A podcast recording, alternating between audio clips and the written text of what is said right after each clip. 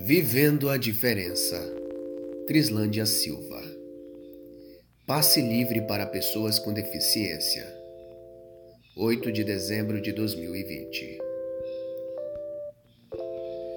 Descrição de imagem. Hashtag para cego ver.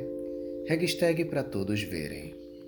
A imagem: o metrô rodoviário de Portas Azuis, fechadas, parado no ponto de embarque e desembarque onde no chão está o símbolo de acessibilidade para cadeirante.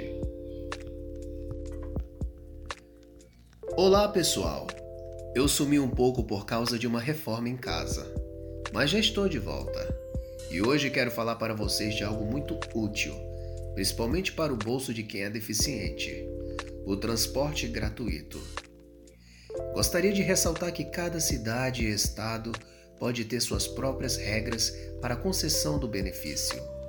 Por isso, vou falar de como eu fiz e faço aqui em Belo Horizonte.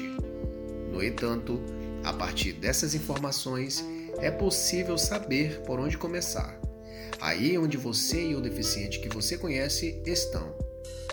Eu respondi a uma colega de faculdade que é do interior de São Paulo sobre essa questão. Logo, ajudará muitas pessoas. Vamos lá! Como fazer o passe livre para pessoas com deficiência?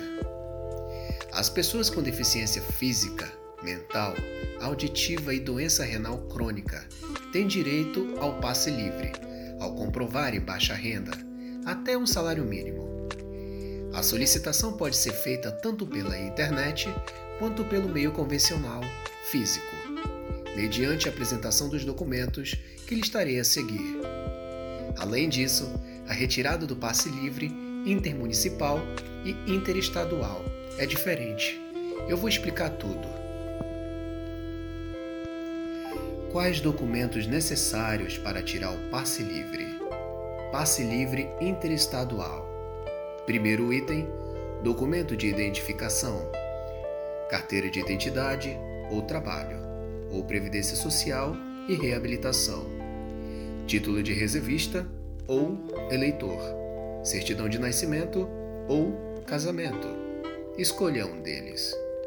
Segundo item, formulário de requerimento do passe livre para o beneficiário. Clique aqui para acessar o formulário.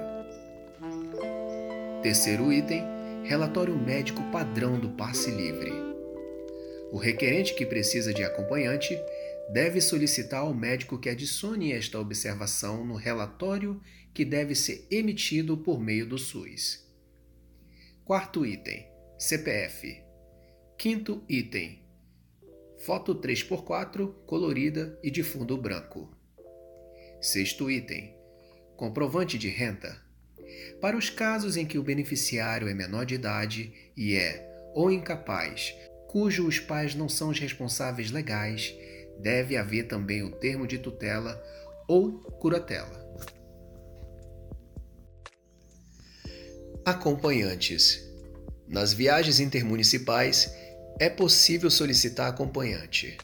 Os documentos do acompanhante são os mesmos e é preciso acrescentar o seu grau de parentesco e todos os pertencentes ao núcleo familiar.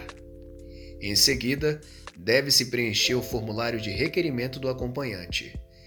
Pelo meio físico, você envia tudo pelo correio. Pela internet, você acessa o site de cadastro para solicitação do passe livre.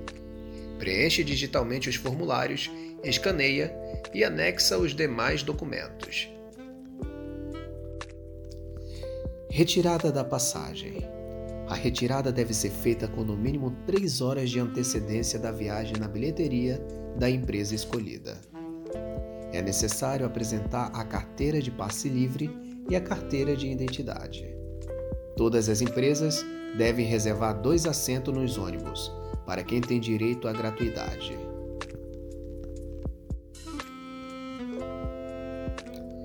Passe livre intermunicipal. Descrição de imagem. Hashtag para cego ver. Hashtag para todos verem. A imagem mostra o meu cartão de passe livre, frente e verso. O cartão é alaranjado. Frente, foto 3x4, colorida. nome completo e dados do benefício.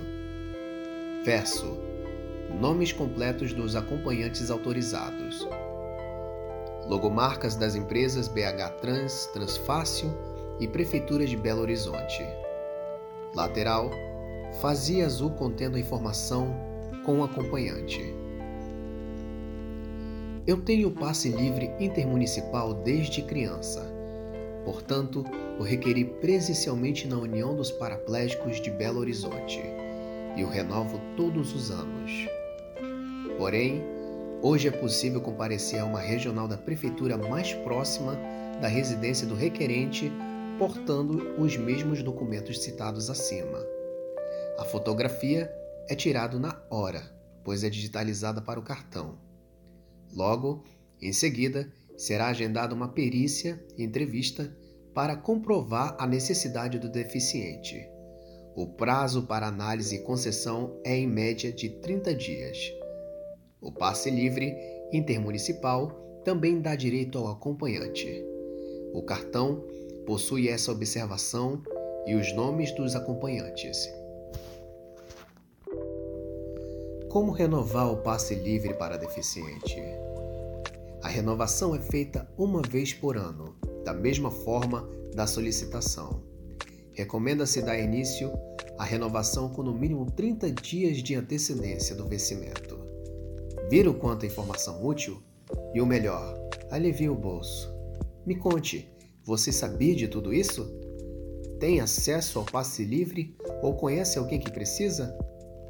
Fonte Portal Infraestrutura. Novidade: A partir de agora, o blog conta também com audiodescrição para torná-lo mais acessível às pessoas com deficiência visual. Quem vai fazer a leitura dos artigos é o Victor Alexander. Confira o canal dele no YouTube.